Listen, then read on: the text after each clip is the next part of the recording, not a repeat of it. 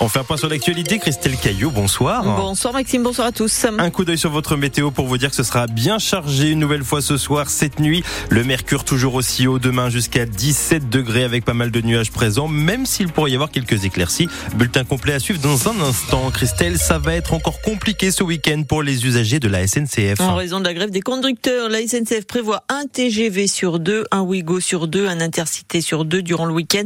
Le mouvement débute demain soir et va durer jusqu'à à dimanche. Emmanuel Macron a annoncé le principe d'une entrée au Panthéon pour Robert Badinter lors de l'hommage national qui lui était consacré ce midi à Paris.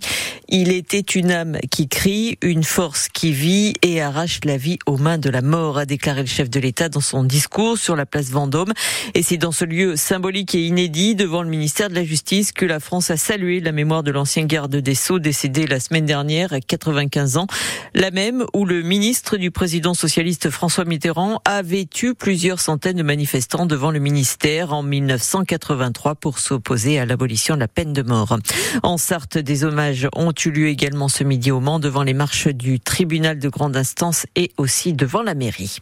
Nicolas Sarkozy va se pourvoir en cassation dans l'affaire Pygmalion sur les dépassements de ses comptes de campagne. L'ancien président de la République a été condamné à un an de prison, dont six mois ferme par la Cour d'appel de Paris. Un jeune homme de 21 ans a perdu la vie cette nuit en Sarthe dans un accident de la route. C'était à Saint-Rémy-des-Monts, près de Mamers, au lieu dit la Maladrie.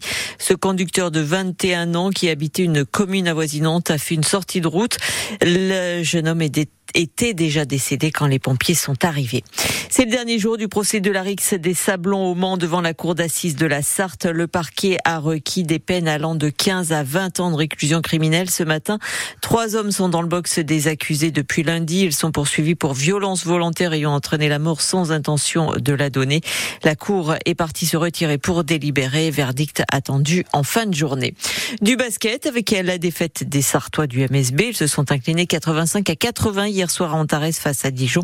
Prochain match vendredi face à Monaco pour la Leaders Cup. Ça se joue à Saint-Étienne bien connu pour être une terre de basket. Oui, oui, oui. Ah. Plutôt foot. Plutôt foot. Hein. Timothée, Timothée Chalamet, euh, tout particulièrement d'ailleurs, hein.